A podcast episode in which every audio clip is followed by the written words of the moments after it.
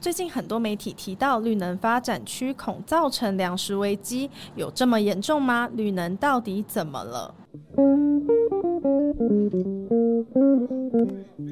大家好，欢迎收听收看《城市有事吗》，用对话打开城市的每个角落。我是主持人张彩倩，坐在我对面的是台南百大青农，也是骑士农场的主人张钦文。钦文哥，你好。其实这次会找钦文哥到节目上，是想要跟大家聊聊最近太阳能发电和农业之间的关系。钦文哥可以简单跟大家介绍一下您的工作吗？我是我主要在归我在归仁，然后我们种植的项目主要是水稻跟杂粮，然后这几年我们家里有没有转一些型做一些蔬果类，像是小番茄、芦笋之类的，但是面积其实都算偏小，我的主力还是水稻为主。比较特别是我们今年跟我们几个青龙的朋友，我们想在台南这边，就我们归园那边做一个大概草莓的观光果园，对，想试试看做一些比较朝向教育果园那个方向走。对，整个农场也是一个比较长久经营的方法。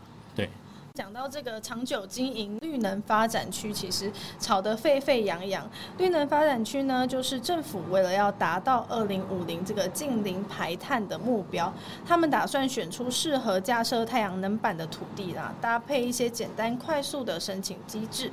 可是呢，规范其实一直都没有设定得很清楚，像是政府有说要选用低生产力的农地。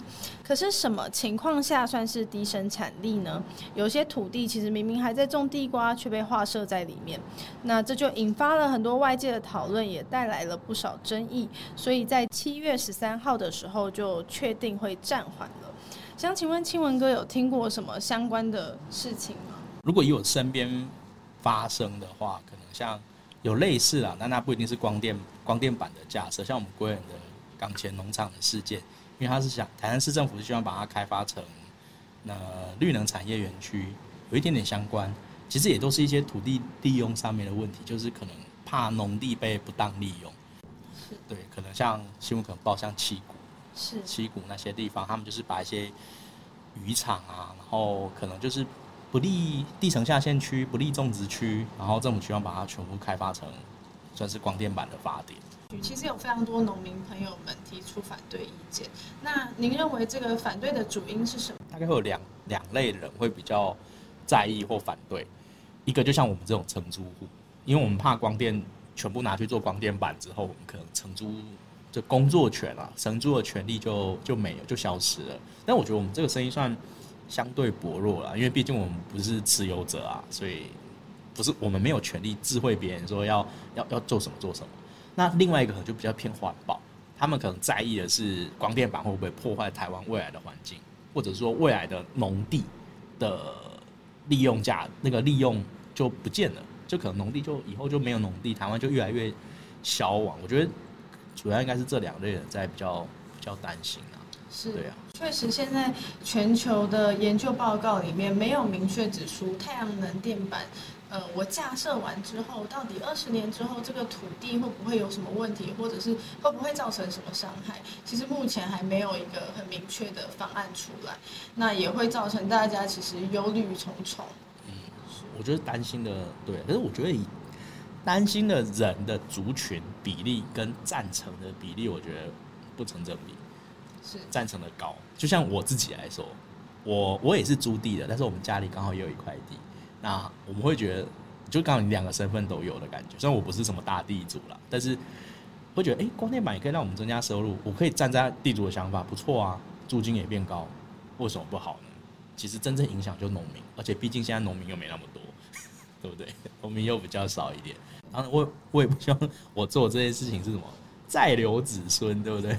对，还是希望可以就是以一个好的面向，然后继续发展下去，然后让台湾的土地都可以变得。确实，那像刚刚听到了这么多，青文哥对于光电这件事情，个人的看法会保持着是比较正面吗？还是说希望就是光电可以再缓缓再说？如果以发电的角度来说，我我个人来说，其实我没有到很反对啦，因为毕竟它是绿能嘛，就是如果你选择不要台湾台湾能发电的管道，其实说实话也不多。主力应该就是常听到，可能会让你的那个那个发肺发炎的那个火力发电嘛，啊，不然就是核污染、核能啊。如果这两个都不希望，那我们可能就还是得走向绿色、绿色能源。那绿能台湾，我以我的知识范围，大概就知道就三种啊：太阳能、风力发电，或者就地热发电。地热我不清楚台湾能发多少啦，风力感觉也没有很多。那这几年应该说。这四五年来，常听到其实就是太阳能的太阳能的面积啊，对，所以你说反正支不支持？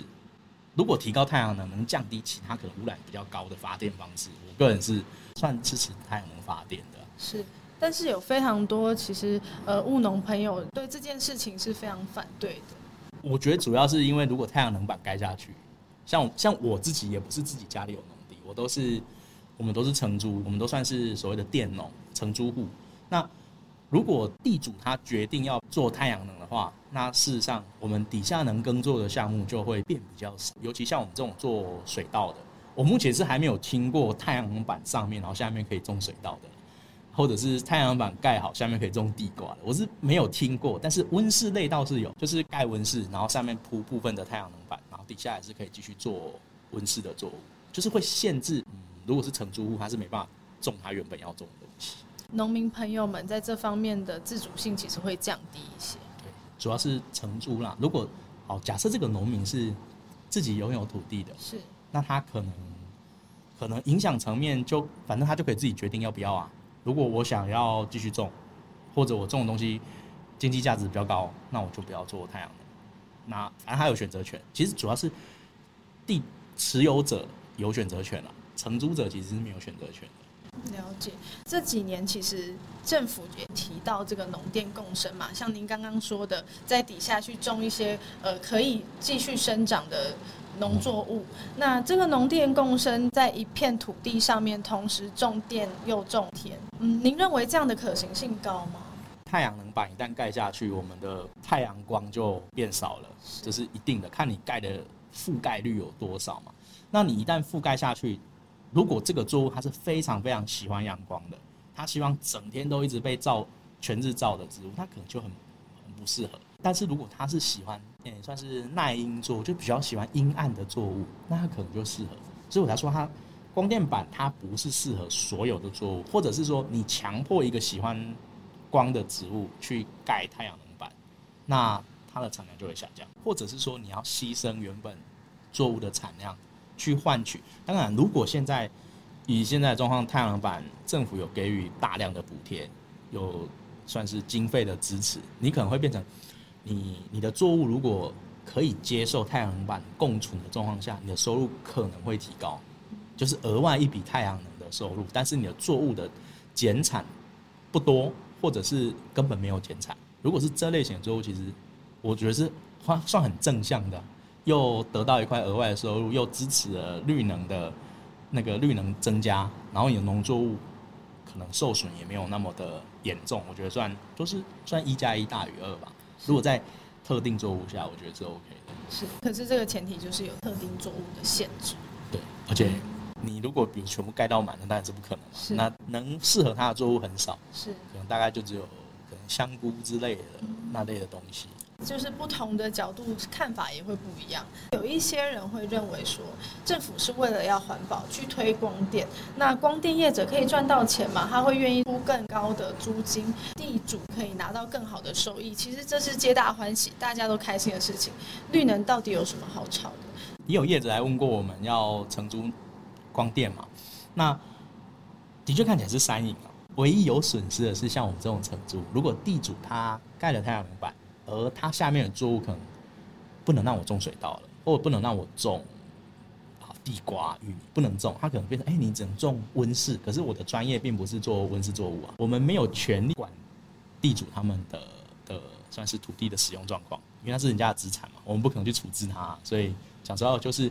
我们不希望发生，但是我们真无能为力可以处理这件事情啊。它算某种程度剥夺工作权。好了，当然，如果你用市场的角度来讲啊，对啊，这就代表现在这个社会不需要这份工作啊，对不对？它不需要你们存在，它希望光电是优先嘛。我也不希望我们工作权被剥夺。可是，如果政府的方向是采取大力补贴，那支持光电发展。农业如果没有去顾虑到的话，那可能最后的结局就是大家去盖光电，因为收益对地主来说收益是更高的。是不是政府其实可以在更关注一些这些农民权益的问题？也许可以给予更好的呃，比如说辅导呢，辅导技术，或者是转移他的土地，比如说找另外一块地，然后让他可以从这个工作地点转移到另外一个工作地点，但他的工作是仍然持有的程度。或许可以这么做，但是不一定很可行。就是因为假设你换了地点，假举例，你换了县市，它就很像说。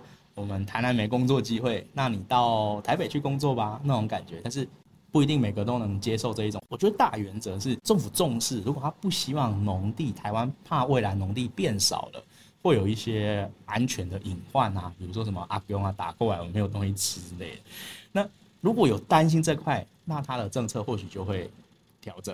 但是如果现在他觉得，哎，其实没关系嘛，农地在某些程度下消失是无所谓的，那。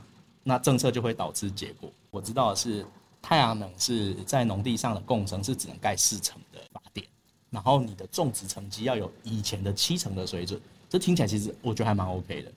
如果都真的严格照着这个方式执行的话。是这些争议，其实，在听起来合法合理的范围内，却产生了非常多大家的不满。那主要原因也是因为它有很多漏洞可以钻。刚刚有提到，这个七月十三号就确定要暂缓继续发展的时候，呃，庆文哥认为说，可能国家可以再更重视或注意哪一些事情？我觉得是政府在监督这些所谓的农地或养殖地变成光电的话，可能要严格的执行啊！不要说，比如说，哎，前面过了，比如说前面三年我们就有农地农用，有上面发电，下面真的有种，但是可能三四年之后就任其荒废，就是变成它的目标其实是为了种电而已，它的目标跟农没关系，它不是所谓的农电共生，是发电为主。我觉得入侵农电共生的比例在至少，呃，我记得在我刚从农的六七年前，那时候是会有一些乱象，就是比如说光电板盖满满的，然后底下看起来就是里面放一些奇奇怪怪的盆栽啊，或者是，然后或者是最后就是整个荒烟蔓草啊，就是为了发电。但是我觉得这几年政府的确有在执行，因为可能媒体报道重视农地目前的开发，我觉得至少我知道是还有在限制，但是我。当然，前阵子可能看到一些，可能是好像有要开一些后门给他了。那如果你开的越多，我相信以我们台湾人的智慧呢，一定可以把所有应该要遵守的，把它变得不用遵守。是 是，确实会有这个状况。而且未来在这方面，如果他的后门持续敞开的话，严重的情况确实会像媒体所说，它可能会影响台湾未来粮食供应的问题。那如果今天假设真的两岸出现了一些状况，我们的自给率其实非常低。刚刚提到这个十三号暂缓，暂缓之后呢，其实经济部有给予四点承诺。那在下半年的时候，他会公布一个能源用地的白皮书，主要是针对光电。第二个就是他承诺会维持农业用地，而不是永久变更。不是永久变更的情况下，第三点他就说，二十年后租约如果到期了，土地后续的这些规划回复还有补偿，都会是由投标的业者去提出。那第四点其实也是大家关注的地方，就是增加更多的社会沟通机制。只是说，其实前面这四点讲到的，它都非常的笼统。如果你的业者提出了这些补偿方案，那他到底最低的准则是什么？还是我随便提啊，看一看可以就过了？或者是说，像这个社会沟通机制，怎样的社会沟通机制呢？有没有办法聆听到所有族群的看法？其实未来都还需要有更多的监督力道在。那庆文哥对这件事情的想法是什么？暂缓嘛，我第一个想法就是因为选举要到了。所以咱们暂缓的确是好的，有争议的问题我们先往后再谈。那但是暂缓过后，总就我觉得终究要面对啊。我会觉得一定要合理的管理，我们就保持好，比如说四十八七成的产量，我觉得 OK 啊。你有个就是有个考试嘛，我的规则你要过关，那我才给你啊。不行的话，你可能要有一个处罚条例要出来。那比如说二十年后。那如果我一案一公司，你说有这间公司负责，那我这间公司如果二十年后倒了，我就直接跑路就好了嘛？那是不是可以，比如说从它的利润里面先适当的扣除就是保留款下来，就是说，哎，这是以后可能要做处理的那个回收机制还是什么之类，这可能都都不错啦。其实庆文哥有提到说支持太阳光电发展，那工地业者有找过您去？他也不算找，他其实就是就是他们希望承租土地，然后他们去盖所有发电，那发电的东西都是归他。我没有往下去谈那个细节，做了太阳能之后，我没办法去运作，那就是我没有接受他们承租的方式。如果要真的想要盖，也想盖绿能。我觉得唯一有可能发生的就是我的作物项符合了，然后第二个是我自己自己盖自己发电，这可能还还 OK 一点。有一个厂找我去当管理员，那他们的处理方式是那块地，我们先把地上物，就是不管是仓库、资材室啊什么东西盖到满为止，以建筑师的才能看他能盖到多满，完全符合法规，盖满之后剩下那个空地，用所谓的四十八的覆盖率盖个温室。目的是为了把这个六七分地最大化，但是它这个温室的需求量也不一定，也有可能是因为它需要做这个光电，所以才会衍生出这个温室。没错，因为政府有规定，你农地要农用，那农用的角度下，你一定是跟种植东西有关，但是不是说整块地你只能种植东西，你也可以做仓库啊，你可以做什么？所以他们会先把，因为屋顶可以盖到一百 percent 嘛。所以他们就会先把仓库弄满，盖到满满满，然后剩下那块空地没法多啊，我们就来盖温室。那温室反而对光电业者是损失哦，因为他想盖一百 percent 不行，政府规定你只能遮四十趴，就是勉为其难的盖，你盖到四十趴。不是，比如说我种了这个作物，我能不能搭配光电，而是我想尽办法我要发电，因为发电政府有给利润啊，台电也签了一个二十年保障的约，在这个限制底下。我种什么作物是 OK 的，电先 OK，然后我尽量找到一个可以符合，不管是好，真的能收成是最好。如果收成不不如预期，但是至少它不要让我亏太多嘛的运作方式，它就不是以农为主了，它会变成农地。其实它变成目标是农地不是以农为主，它是以发电为主。那这个算这个算农地农用吗？其实现在的状况应该比较像是说，台湾的土地就这么大，当我们要去发展绿能的时候，可能会侵害到其他原本使用这块地的权利。以上是这集节目想要跟大家分享的内容。如果你也喜欢，可以在 Podcast、YouTube、IG 搜寻“城市有事吗”，或是在脸书，你可以找到都媒工作室。对于主题有任何的想法，也可以留言给我们哦。城市有事吗？我们下次见，拜拜。Thank you.